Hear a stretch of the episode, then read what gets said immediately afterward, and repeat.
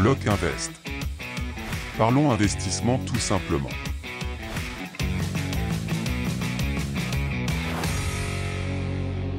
Et bonjour et bienvenue dans ce nouvel épisode de Lock Invest. Ici on parle d'investissement et d'immobilier et aujourd'hui nous allons parler de comment faire quand l'on commence de zéro pour acheter de l'immobilier.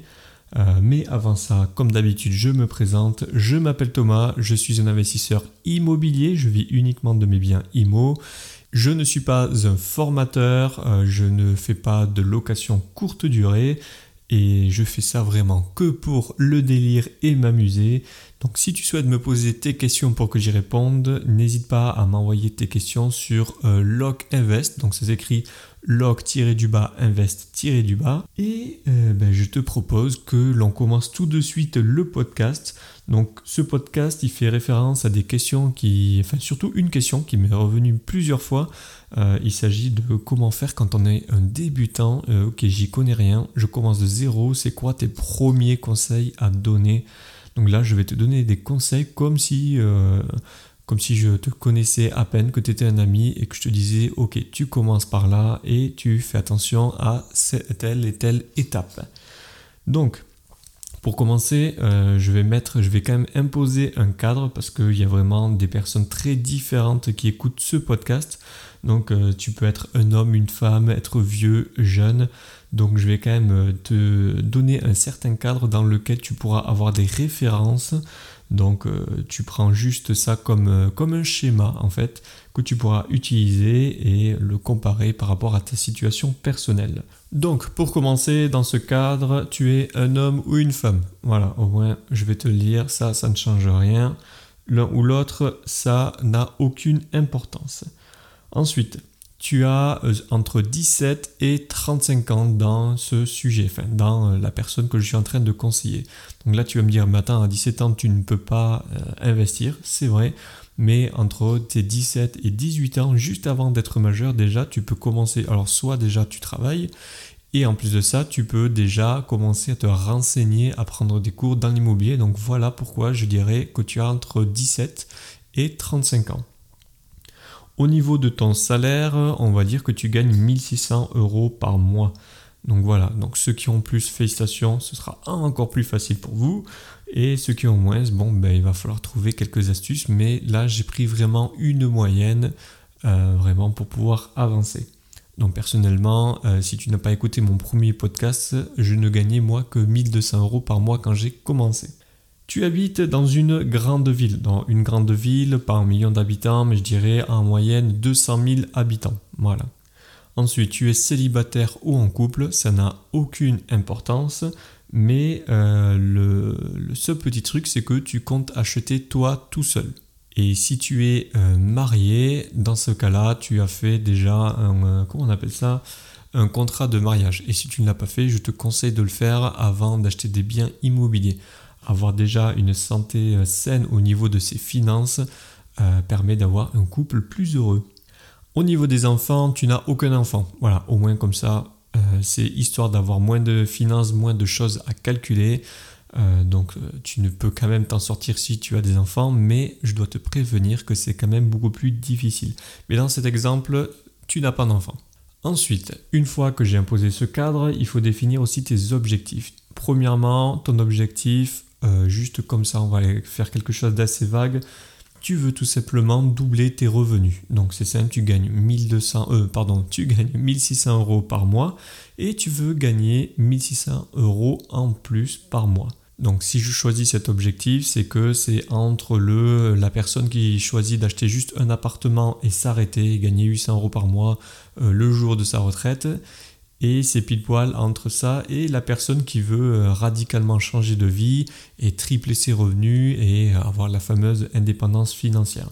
Donc je prends un entre-deux, donc je, on imagine que tu veuilles juste multiplier euh, tes revenus, donc gagner 1600 euros de plus par mois, et ça te permet aussi ben, de quitter ton job ou de voir venir les choses si un jour tu dois démissionner ou que tu te fais virer. Donc avant de commencer, première chose, euh, le premier conseil que je te donnerai, c'est tu dois économiser. Alors ça paraît bête comme ça, mais il y en a beaucoup qui n'y pensent tout simplement pas. Donc je te conseille d'économiser l'équivalent de 20 000 euros sur tes comptes bancaires. Si tu n'as pas 20 000 euros euh, de côté là tout de suite, euh, laisse tomber, moi je te conseille même pas d'investir dans l'immobilier, bien que j'en vois qui, investissent alors qu'ils ont genre 2 ou 3 000 euros de côté, ils achètent un appartement, ils font du Airbnb, et puis ça y est, euh, ils gagnent plus que ce qu'ils gagnent euh, habituellement. Donc alors pareil, je ne vais pas te conseiller de faire de Airbnb parce que je ne m'y connais pas, donc je ne peux pas te donner de conseils dessus, bien que évidemment on sait très bien que ça booste tout de suite les revenus, même si euh, pour moi, c'est plus de l'entrepreneuriat que de l'immobilier. Bref, imaginons que tu arrives à économiser 500 euros par mois. Euh, on va du coup faire une moyenne. Euh, si tu arrives à économiser l'équivalent de 500 euros par mois, tu peux réussir à réunir du coup la somme de 20 000 euros en 40 mois. Donc 40 mois, je te l'ai calculé déjà, ça fait 3 ans et 4 mois. Donc 500 euros par mois, il y en a qui arrivent à faire beaucoup plus, d'autres beaucoup moins. Mais si tu n'arrives pas à économiser, de toute façon, euh, la banque, elle ne te prêtera pas. Donc déjà, tes finances, il faut vraiment que tu puisses t'en occuper. C'est vraiment la première chose à faire. Si tu ne sais pas euh, t'occuper de tes finances, ça ne sert à rien d'investir dans l'immobilier. Tu vas pas pouvoir gérer l'immobilier si tu ne sais pas déjà gérer tes comptes. Et c'est vraiment très important d'avoir cet argent de côté, parce que si tu n'as pas écouté mon premier podcast, ben je t'invite à l'écouter. Euh, malgré les 30 000 euros que j'avais de côté à mes débuts, j'ai quand même failli faire faillite. Et si je ne les avais pas eus, j'aurais dû revendre tous mes biens immobiliers. Et aujourd'hui, je serais encore salarié. Ensuite, pour économiser euh, du coup tes 500 euros par mois, euh, soit tu souhaites les booster pour aller plus vite, donc pour ça c'est très simple, soit tu as un logement de fonction, et ça, je peux te dire que c'est, euh, pour l'avoir connu, c'est vraiment très cool parce que tu, du coup, tu n'as aucun loyer à payer. Soit tu décides euh, du coup de vivre chez tes parents ou des amis. Voilà. S'il faut le faire, euh, imaginons que ça peut te permettre d'économiser 1000 euros par mois. Mais du coup, tu peux faire ça en 20 mois. Donc, si tu économises 1000 euros par mois, du coup, au bout de 20 mois, tu as mis tes 20 000 euros de côté, bon là c'est en partant vraiment de zéro. Si tu as déjà 10 000 euros de côté, félicitations, il ne te faut plus que 10 mois. Donc là, il y a une certaine euh, quand même notion de sacrifice, il faut l'avouer. Euh, si tu commences euh, au début à travailler, que tu sors de chez papa-maman, bah, félicitations, c'est bien parce que généralement, bah, tu peux vivre encore chez eux et donc économiser un maximum. Mais si tu ne peux pas et qu'il faut quand même que tu retournes chez tes parents ou chez des amis, dis-toi que euh, c'est un instant de sacrifice, mais euh, ça vaut le coup, on va dire, sur le long terme. Bien, une fois que tu as réuni cet argent, ou si tu l'as déjà, eh ben, félicitations, tu peux passer à l'étape suivante et c'est commencer à faire tes recherches. Mais avant de faire tes recherches, il faut que tu connaisses déjà ton budget. Donc déjà, avant de te parler de ton budget, il faut savoir que euh, les biens actuellement sont, enfin en tout cas au moment où j'enregistre, sont pas forcément faciles à trouver. Donc il vaut mieux que tu trouves quelque chose qui s'autofinance tout de suite que acheter euh, dans 5 euh, à 10 ans. Imaginons que tu trouves quelque chose qui s'autofinance tout juste, donc quand même ça paye aussi tes taxes. Je préfère le préciser parce que si tu gagnes 1000 euros de loyer et que tu as 1000 euros de crédit, ça ne s'autofinance pas, tu perds de l'argent. Enfin, tu en perds en quelque sorte. Tu en gagneras toujours parce que tu es propriétaire. Enfin, en tout cas, tant que tu ne fais pas une loi Pinec, tu n'es pas obligé de vendre que dans 20 ans. Mais bon, ça, c'est un autre sujet. Mais imaginons que tu arrives à acheter deux biens et au bout de 10 ans, tu en revends un pour euh, du coup rembourser la totalité du premier.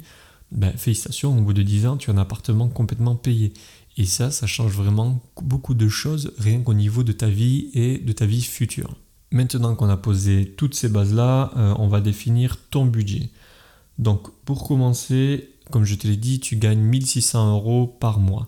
Alors, suivant combien tu gagnes, tu vas faire exactement les mêmes calculs que je te donne actuellement, surtout si tu n'as aucun bien immobilier actuellement. Si tu en as, euh, ben là, ce sera différent. Il faudra que tu fasses des calculs différents ou que tu t'associes, que tu passes en société. Mais bon, on ne parle pas de ça. Là, on parle vraiment pour un débutant qui, commence de zéro et qui vraiment veut euh, chercher quels sont les premiers principes à connaître. Donc, comme je te l'ai dit, tu gagnes 1600 euros par mois Et là, euh, la HSF, du coup, qui t'a bloqué à 35% de taux d'endettement, euh, c'est surtout pour ta résidence principale, mais je t'en reparlerai. Donc 1600 euros multiplié par 0,35, donc ça fait 35%, ça nous fait un total de 560 euros par mois. Donc ça veut dire que tu peux rembourser 560 euros par mois si tu n'as aucun autre crédit bien sûr à côté. Donc si tu as un prêt auto, je t'invite vivement à le rembourser si tu souhaites investir. Tous les prêts conso et tout ça aussi, euh, pareil, inutile de le dire, mais ça va mieux en le disant, élimine-les. Donc imaginons que tu as 560 euros par mois que tu peux emprunter du coup vu que tu gagnes 1600 euros. Ça te fait sur 10 ans 59 894 euros que tu puisses emprunter. Donc là, je te fais avec les taux actuels que j'enregistre euh, au, moment où je fais cette émission.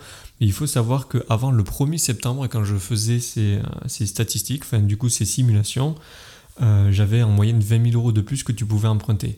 Donc étant donné que les taux ont augmenté, les banques se, rémunèrent un peu plus, enfin c'est surtout que les intérêts sont plus élevés, donc ton pouvoir d'achat a diminué. Actuellement, sur 10 ans, avec 560 euros par mois, sur les simulations, tu, euh, tu peux emprunter sur 10 ans 60 000 euros, sur 15 ans 84 000 euros et sur 20 ans 104 685 euros. Ça, c'est si tu ne rajoutes pas d'apport. Et c'est vraiment euh, là-dedans, il faut que tu rajoutes les frais de notaire, les travaux, tu dois vraiment tout inclure. Alors déjà, comment est-ce que je fais pour calculer euh, ces montants-là? Petite astuce, si tu ne connais pas, tu télécharges l'application meilleurtout.com. Donc je vais te le faire en même temps. Hop, je vais sur meilleurtout.com. Tu vas dans Projet, donc qui est en plein centre. Donc pas besoin de rentrer ton adresse email ni rien. tu vas dans Projet. En gros, tu as Simulateur. Et au niveau du simulateur, dans acheter un bien immobilier, tu as quelle mensualité pour mon emprunt et quel emprunt pour ma mensualité. Donc moi je vais dans quel emprunt pour ma mensualité parce que du coup le seul chiffre que je connaissais c'était les 560 euros par mois que je pouvais emprunter. Et en les tapant, c'est là que je vois sur 10 ans, 15 ans et 20 ans ce que je peux emprunter. Ensuite, ça, généralement, ce calcul, il est fait basiquement quand tu vas acheter ta résidence principale. Déjà, là, tu as déjà les chiffres. Mais, mais, mais, mais, mais, pour un projet locatif, tu peux quand même améliorer euh, ces chiffres, même si la HSCF te bloque à 35%. Euh, tu peux rajouter dans ton taux d'endettement les loyers que tu vas encaisser. Alors tu ne peux pas rajouter la totalité de tes loyers, euh, généralement, la banque te prend, euh, t'enlève 30%. Donc en gros, ils te prennent que 70% du loyer que tu vas encaisser. Imaginons que tu vas, que tu sais que le bien que tu vas acheter, ou imaginons un lot de deux appartements, tu vas encaisser 1000 euros par mois de loyer. Ça, tu le sais déjà parce que soit c'est loué, soit tu as déjà fait ton étude de marché et à la banque, du coup, tu lui diras, regardez, je vais encaisser tant de loyer ses loyers, elle va prendre 70%, donc sur 1000 euros, elle prendra que 700 euros de loyer, et là-dessus, elle pourra calculer ton taux d'endettement. Donc là, il faut savoir que les banques ne font plus le différentiel comparé avant. Le, différentiel, euh, rapidement, c'est depuis que les règles HSCF, tu pouvais carrément supprimer euh, tes crédits euh, avec les loyers. Là, aujourd'hui, ça n'est plus possible. Tu es obligé de faire le calcul que je te donne actuellement Enfin bon, il y a d'autres astuces quand tu passes en société. Mais là, pour quelqu'un qui débute et qui achète du coup en nom propre, parce que là, il faut que tu achètes en nom propre quand tu commences, sauf si tu as de hauts revenus. Mais bon, ça, c'est une autre histoire. Là, pour une personne qui gagne 1600 euros par mois, je te conseille d'acheter euh, pour toi tout seul, sans société, comme ça tu n'as pas de frais. Et l'argent que tu vas rajouter euh, grâce aux 700 euros du coup que la banque va te calculer, donc tu fais 700 euros multiplié par 0,35 ou fois 35%, et là tu arrives à 245 euros. Donc ça veut dire que tous les mois tu peux rajouter 245 euros par mois aux 560 euros déjà que tu avais le droit d'emprunter. Ce qui nous fait un total de 805 euros par mois. Donc là je te donnais 1000 euros par mois, mais suivant ce que tu vas viser, peut-être que tu vas viser des biens avec euh, des, des loyers plus élevés. Donc ça c'est vraiment à toi de de voir. Moi, je te fais quelque chose de très simple, vraiment pour que tu puisses voir ce que tu peux acheter. Donc, avec 805 euros par mois, sur 10 ans, tu peux acheter euh, un bien à 86 097 euros. Sur 15 ans, 120 758 euros. Et sur 20 ans, 150 485 euros. Donc en bref, pour faire simple, 10 ans 86 000 euros, 15 ans 120 000 euros et 20 ans 150 000 euros. Donc quand tu vas faire déjà tes recherches immobilières, tu sais que ton budget il sera d'environ 150 000 euros à partir du moment où il y aura 1000 euros de loyer qui tomberont. Et puis s'il n'y a que 900 euros, ben, tu diras à la banque qu'il y a 1000 euros et ils vont se calculer dessus. C'est pas grave. Donc imaginons que tu, euh, tu, décides du coup de faire tes recherches avec ces budgets-là. Pour commencer, je te conseille de faire des budgets un peu plus élevés, du style chercher des biens entre, on va dire, 160 à 190 000 euros. Parce que le but quand même, c'est d'arriver à négocier le bien si possible, essayer de trouver une erreur, quelque chose qui cloche dans le bien pour pouvoir le négocier. Euh, du coup, au prix où tu, le souhaites, où tu souhaites les avoir, du coup à 150 000 euros. Sachant que si tu mets un peu de temps à trouver le bien et que tu continues à économiser comme tu fais, ben, tu peux avoir genre 10 000 euros de plus qui te sont tombés, du coup tu te retrouves à 30 000 euros. Tu sais que tu peux faire 10 000 euros d'apport facilement ce qui fait que tu peux chercher des biens encore plus chers.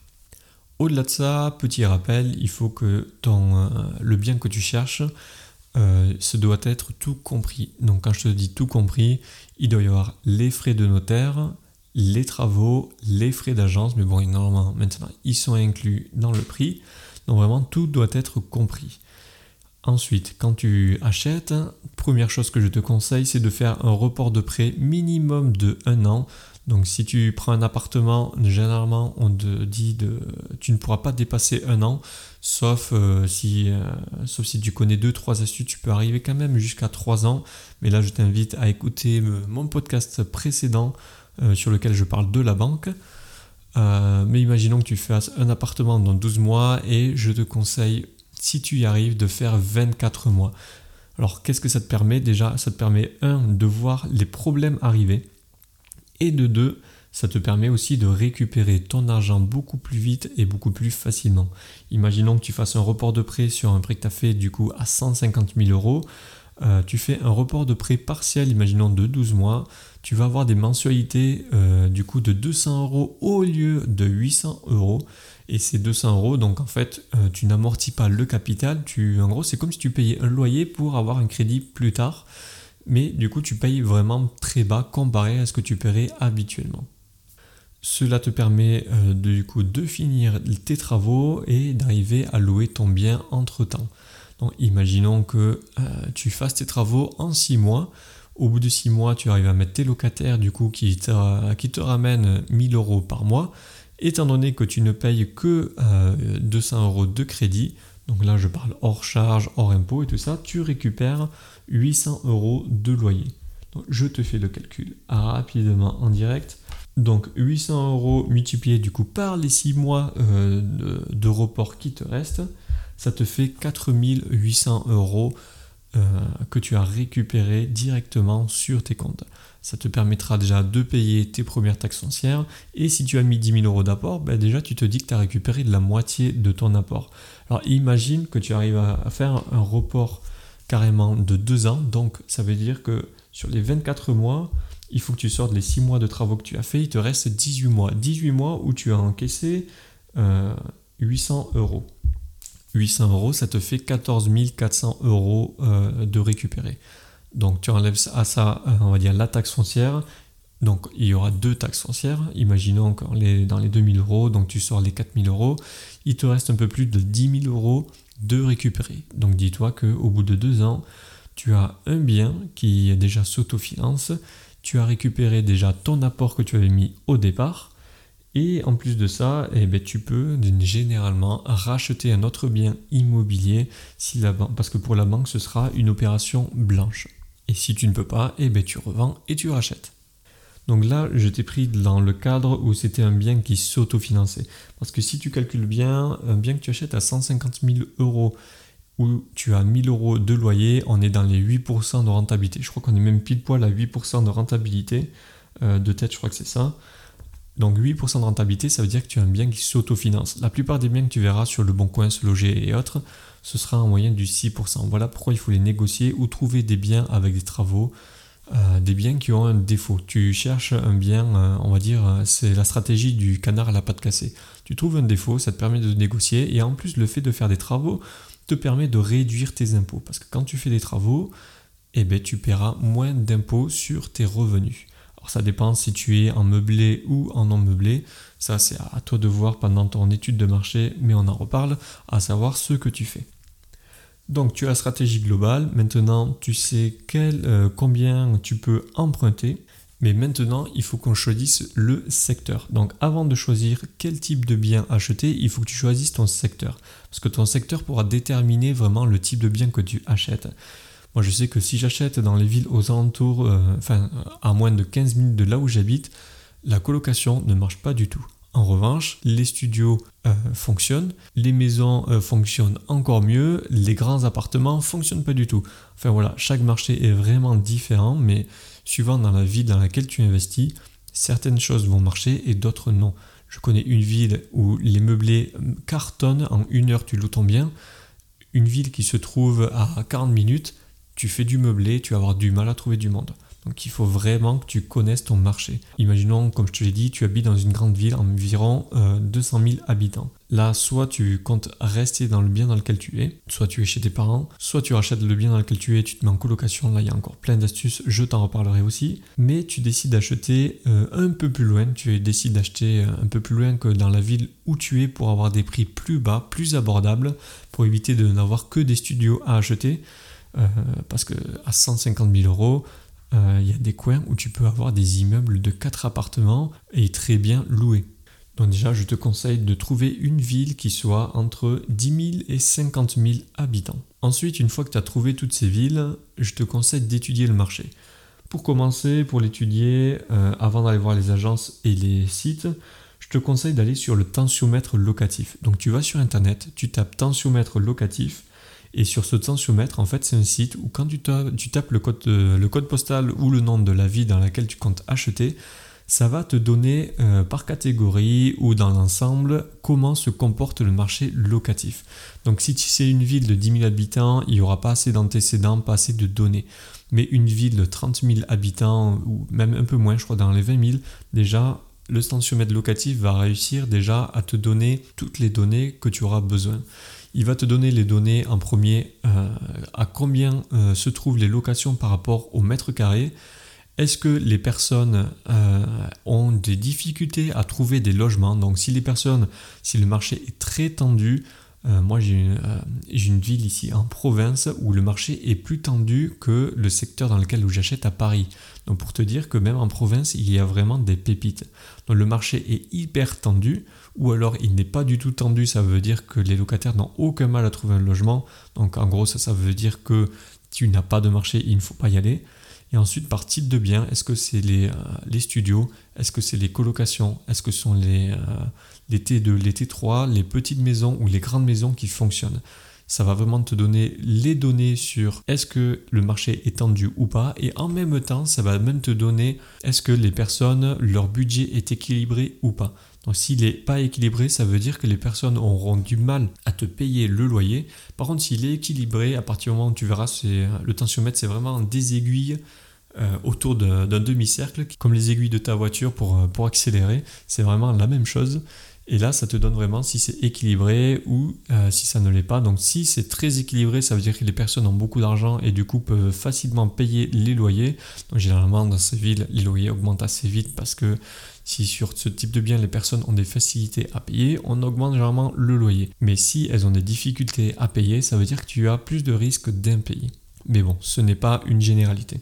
Une fois que tu as été sur tensiomètre locatif, que tu as vu un peu le secteur, Là, tu vas sur les sites. Donc, les deux premiers que je te donnerai, comme tout le monde le sait, c'est Se Loger et Le Bon Coin. le Bon Coin, tout le monde connaît. Se Loger, un peu moins. Mais il faut savoir que là, généralement, ce que tu as sur le bon coin, tu vas le retrouver sur ce loger.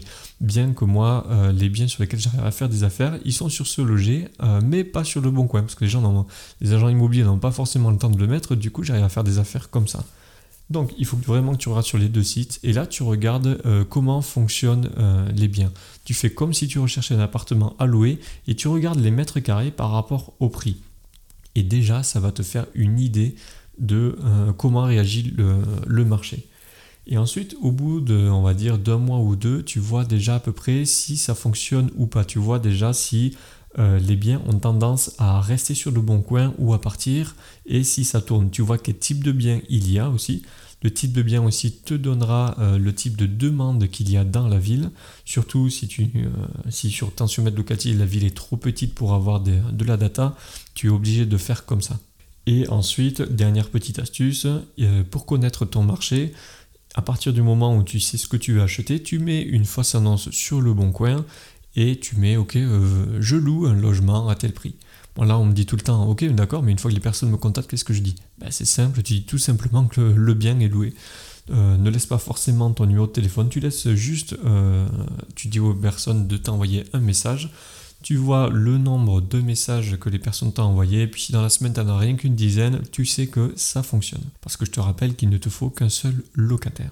Ensuite, pour terminer dans ce secteur, savoir ce qui fonctionne, euh, si c'est les meublés ou les non meublés, je te conseille directement d'appeler les agences ou d'aller directement prendre contact avec eux physiquement pour leur demander ce qui manque comme logement. Si c'est les meublés ou les non meublés, ils, ont, euh, ils te répondront tout de suite de toute façon, ils n'auront aucun intérêt à te mentir là-dessus. Bon, maintenant que tu sais quel secteur, quel budget tu as, il faut que tu choisisses le type de bien que tu vas acheter et surtout ta stratégie. Donc tu peux acheter par exemple deux appartements comme je te l'ai dit tout à l'heure et au bout de 10 ans tu en vends un pour rembourser la totalité du premier. C'est vraiment quelque chose de basique que tout le monde peut faire parce que là il te suffit juste d'avoir des appartements qui s'autofinancent. Donc je te rappelle qu'ils s'autofinancent, il faut que tu aies quand même un surplus de, euh, de loyer par rapport au crédit et c'est aussi pour ça qu'on fait les prêts sur 20 ans, histoire d'avoir du bénéfice à la fin du mois. Parce que si tu fais sur 10 euh, ans et que tu as 1200 euh, euros de, euh, de, crédit pour 1000 euros de loyer, c'est pas 200 euros par mois que tu vas payer. Tu vas payer beaucoup plus parce que le jour où tu as un locataire qui part, le jour où tu as quelque chose qui pète, tu dois refaire des travaux, soit tu n'auras pas la trésorerie, soit tu. Enfin, en gros, ça va te coûter beaucoup plus cher. Et les taxes qui vont s'ajouter à côté, tes impôts personnels, plus les taxes foncières qui explosent en ce moment, euh, je te conseille vraiment d'être en bénéfice tout de suite. Alors voilà pourquoi euh, il est conseillé d'emprunter sur 20 ans. Après tu t'en fous, tu rembourseras le bien plus tôt, c'est tout. Donc ensuite, euh, si tu ne veux pas acheter des appartements, tu peux aussi acheter directement des immeubles. Alors les gens ne conseillent pas forcément de, de commencer par ça. C'est vrai que si tu ne t'y connais pas, il ne faut pas forcément commencer par un immeuble. Mais moi personnellement, j'ai commencé par ça. Euh, je m'en sors très bien, même si, si je n'y connaissais rien, pardon, euh, je me suis et je m'en suis quand même très bien sorti et je suis très content d'avoir aujourd'hui encore cet immeuble parce que maintenant je sais qu'il crache et ça te permet aussi d'avoir euh, un prix au mètre carré qui est plus bas que si tu achetais qu'un seul appartement. alors ça dépend des villes parce que j'ai appris ça grâce à, un de mes collègues qui achète des biens seulement appartement par appartement parce que sinon, ça ne fonctionne pas. Euh, les appartements par appartement, ça revient moins cher que l'immeuble entier. Donc c'est vraiment des cas très rares, mais je te conseille d'acheter un immeuble moi directement euh, parce que tu auras un prix de gros. Et oui, à 150 000 euros, tu peux avoir des, euh, biens qui, valent le coup. Et si tu trouves un bien que à 200 000 euros, alors que toi tu peux emprunter que 150 000 euros plus 10 000 euros d'apport, ça fait 160 000 euros si c'est vraiment l'affaire du siècle, ben, je te conseille de demander euh, d'emprunter grâce à ta famille ou essaye de trouver un moyen euh, d'emprunter plus. Mais bon, là je m'égare un peu, revenons à nos moutons. Donc sur le type de bien acheté, première solution, deux appartements. Euh, soit tu achètes deux appartements, tu es tous les deux, ou alors tu vis dans l'un des appartements et tu loues le deuxième. Ensuite, tu peux acheter sinon un immeuble. L'immeuble, si tu l'achètes, tu peux même vivre dans l'un des appartements et louer le reste. Je te donne ces solutions de trouver un logement aussi pour toi parce que, un, euh, tu risques d'en avoir marre de vivre chez papa-maman ou d'avoir un logement de fonction, ça peut arriver très vite. Ou deux, la banque risque de ne pas vouloir te financer et quand la banque ne te finance pas pour ton deuxième, troisième projet, parce que tu n'as pas de résidence principale, en ce moment je sais que c'est la contrainte que la plupart des personnes ont, ben, tu as tout simplement à dire que tu vas vivre dans l'un des logements que tu achètes. Et là, tout de suite, la banque va te financer beaucoup plus facilement parce que ça rentre dans son cadre actuel. Ensuite, tu peux acheter des parkings, mais bon, là c'est un peu plus laborieux, ou alors c'est vraiment si tu n'as pas beaucoup d'argent. Et depuis, je crois, 2014, là, c'est beaucoup plus difficile d'avoir des parkings qu'aujourd'hui rentables.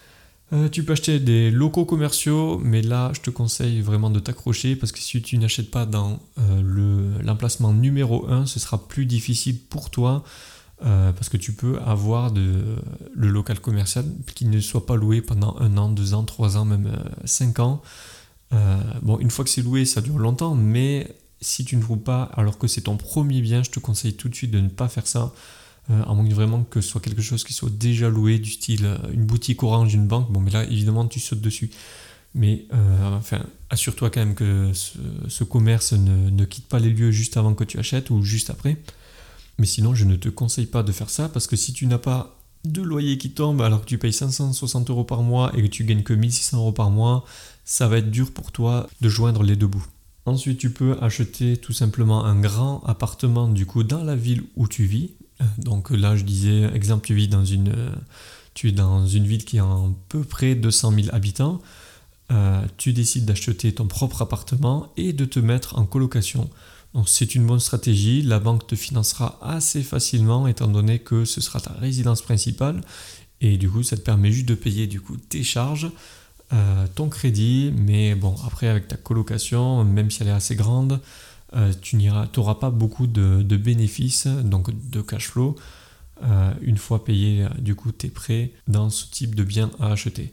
Mais bon, les stratégies qui existent, il y en a beaucoup. Euh, tu peux acheter du coup ton appartement en colocation et acheter un autre appartement que tu fais louer ou un immeuble. Il y a vraiment toutes les possibilités qui sont à portée de main. Ah, et la petite astuce que j'ai peut-être oublié de te donner, oui, maintenant que j'y pense, je ne t'ai pas parlé du 25 ans.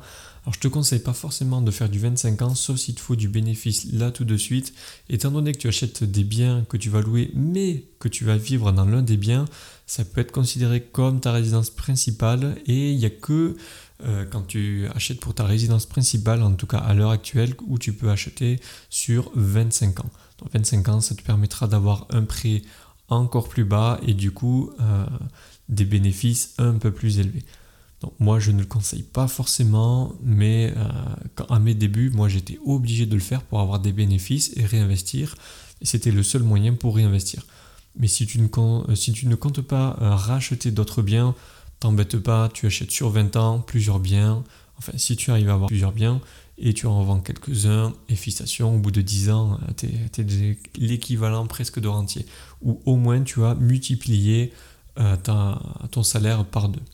Bien, une fois que tu as réussi à économiser de l'argent, tu as réussi en plus à définir ton budget d'achat. Sans avoir une banque, c'est très facile à calculer. Tu multiplies par 0,35 et tu peux me rajouter 70% des loyers. Ensuite, tu as défini ton secteur. Donc, tu as pris une ville entre 10 000 et 50 000 habitants, voire plus, peut-être même moins. Tu, euh, comme je t'ai dit, c'est vraiment des schémas que je te donne. C'est vraiment suivant la dynamique des, euh, euh, du, marché que tu as autour de toi, ça c'est à toi de le définir. Tu vois maintenant à peu près le type de bien que tu veux acheter suivant les personnes, la, sensibilité pardon, est différente. Donc tu sais si tu veux acheter euh, un ou plusieurs appartements, un immeuble, euh, des places de parking, un local commercial. Tu vois déjà à peu près le type de bien que tu veux acheter. Ensuite, il faut que tu définisses ta stratégie de location. Il faut voir si tu fais de la location longue durée, courte durée, de la colocation, de la location meublée, donc un, meublé professionnel ou non professionnel. Donc au début, ne euh, te prends pas la tête, tu seras automatiquement en non professionnel parce qu'il faut que ça dépasse tes revenus. Enfin bon, il y a plusieurs choses, mais ça, c'est avant que tu ailles voir un comptable, euh, on n'y est pas encore. Et pour toutes ces stratégies, moi, ce que je te conseille, c'est de te former. Donc, viens pas chez moi parce que j'ai pas de formation. Euh, mais déjà, rien qu'écouter déjà des contenus gratuits, je te conseille déjà euh, de commencer par là. Moi, personnellement, j'ai commencé par là parce que, bon, à mon époque, il n'y avait vraiment pas beaucoup de contenu. Euh, tu commences par aller sur YouTube, tu regardes un peu tout ce qui traîne. déjà, tu pourras déjà te renseigner sur pas mal de choses. Bon, tout n'est pas bon à écouter, mais dans la majorité du temps, tu verras qu'il y a une récurrence dans ce qui est dit et dans ce qui est conseillé. Donc parfois, ce qui est conseillé, il y a des personnes qui vont te dire euh, la vérité c'est ça et c'est pas autre chose. Là, essaye quand même d'être euh, ouvert d'esprit parce que souvent ces personnes-là euh, sont des personnes qui, ont acheté juste quelques biens et qui ont vraiment pas un grand angle de connaissance, pas un grand champ pardon, de connaissances. Euh, du coup, ils peuvent t'induire parfois un peu en erreur, mais tu pourras toujours apprendre de, de ces gens-là. Et ensuite, si tu le souhaites, je te conseille moi de, prendre une formation. Donc euh, là, avec 1000-2000 euros, déjà, tu as de très bonnes formations qui peuvent tourner. Euh, si tu veux que je te les donne, ben, tu n'hésites pas, je te, donnerai, je te ferai un podcast sur, sur les formateurs immobiliers, il n'y a aucun souci. Euh, là, je te conseille du coup euh, d'essayer d'apprendre par toi-même. C'est pour ça que si tu es mineur, que tu n'as que 17 ans, même un peu moins que tu as que 15 ans, tu peux déjà commencer à te renseigner gratuitement et dès que tu es majeur, tu peux déjà te payer tes premières formations et apprendre déjà sur euh, l'investissement immobilier. Ça te permettra aussi de savoir quel type de location tu vas faire. Et une fois que tu as défini toi tout ton secteur et tout ça, que tu sais quel type de bien tu vas acheter, Là, c'est parti, tu peux commencer à investir. Et ensuite, il ne te reste plus qu'à acheter. Mais, mais, mais, c'est pas terminé, parce que quand tu vas acheter, tu vas avoir des problèmes. Donc, pour pouvoir continuer, le premier problème auquel tu vas avoir affaire, c'est la banque. Et oui, moi, la banque, c'était mon plus gros problème euh, que j'ai réussi à surmonter euh, aujourd'hui. Euh, donc, il faut savoir que si tu ne peux pas emprunter, c'est fini pour toi, tu ne peux pas investir. Donc ça veut dire que ta stratégie n'est pas bonne. Ou alors, non, ou alors rien du tout, c'est juste la stratégie qui n'est pas bonne. il y a encore plein de petits trucs que je pourrais rajouter, mais je vais essayer d'être, de faire au plus court. Donc pour commencer, la banque, il y a plusieurs solutions. Tu achètes plusieurs biens et tu ne peux plus emprunter, donc il faut que tu commences par vendre tes biens. Il y a beaucoup de personnes qui n'arrivent pas à l'entendre, même moi j'ai même moi-même du mal à l'entendre rien qu'en me le disant, c'est qu'il faut que je vende mes premiers biens pour pouvoir continuer à avancer. C'est difficile parce qu'on se dit attends j'ai perdu des revenus et tout ça, surtout si tu en as besoin pour vivre, mais si tu n'en as pas besoin, tu vis dans ton salariat, ce sera encore plus facile pour toi. Tu vends tes premiers biens ou le bien qui te rapporte le plus d'argent te conseille de vendre en priorité celui qui te rapporte le plus d'argent et ensuite pour réemprunter et acheter encore plus. Ensuite, euh, les solutions numéro 2, c'est que euh, la banque, au bout d'un moment, si tu achètes un immeuble de rapport et que tu vas racheter un deuxième, alors avant c'était plus, beaucoup plus facile, mais euh, certaines banques vont te dire, ben, il faut que tu achètes ta résidence principale, sinon je ne te suis plus.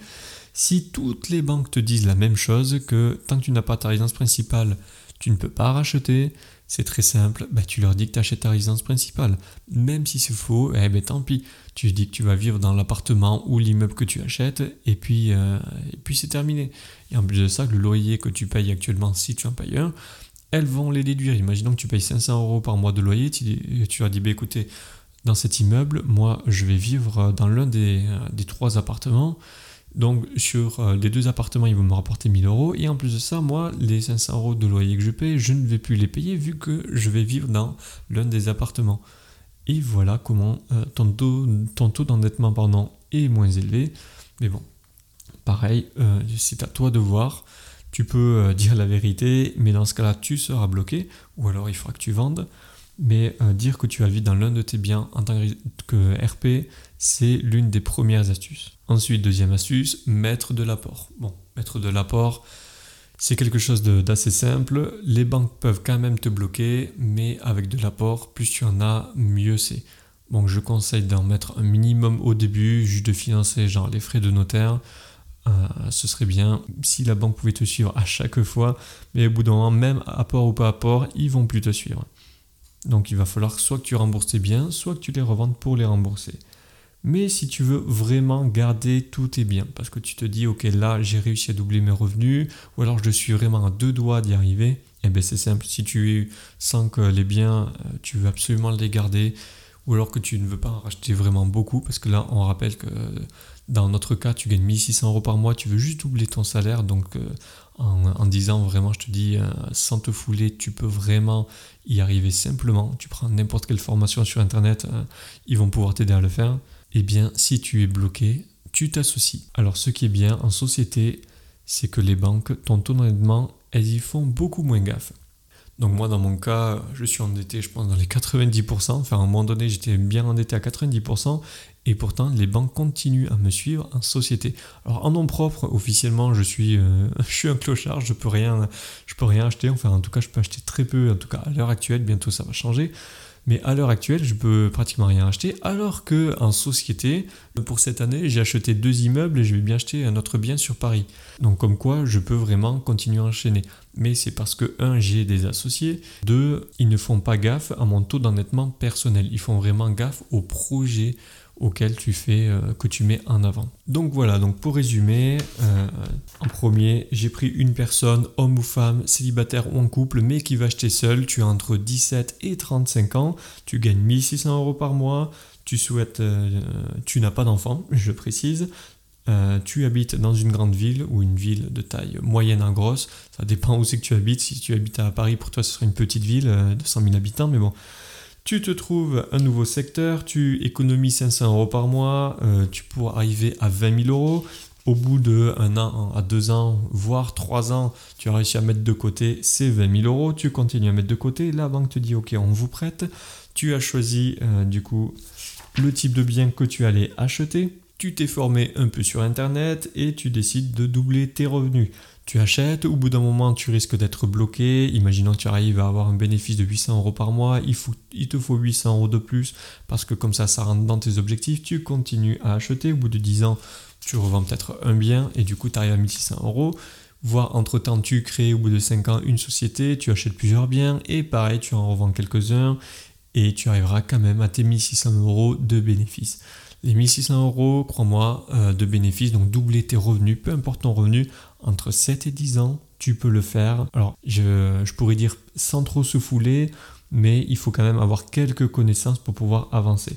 Ça dépend vraiment du secteur et du marché. Actuellement, je sais que c'est difficile de trouver des biens parce que les gens ne, mettent plus forcément en vente leurs biens et en même temps, les gens n'achètent pas forcément plus de biens parce qu'ils pensent qu'ils sont bloqués, alors qu'en réalité, tu peux continuer à acheter.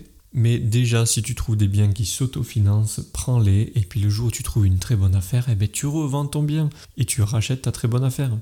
Et ensuite, félicitations, au bout de 10 ans, alors oui, ça fait pas rêver parce que tu as mis 10 ans, tu as doublé tes revenus. Et crois-moi, rien que là, euh, tu te dis que tu as déjà ta retraite au bout de 10 ans.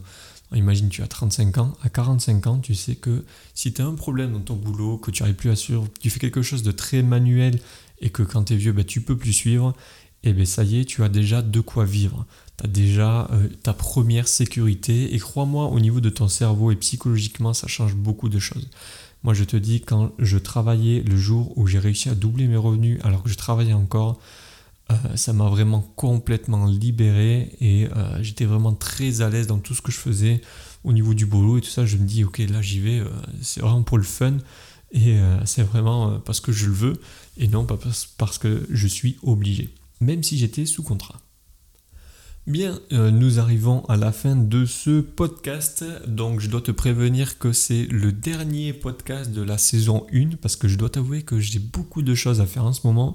je suis en train de racheter, je suis en train de faire les travaux sur deux immeubles en même temps, je suis de nouvelles formations.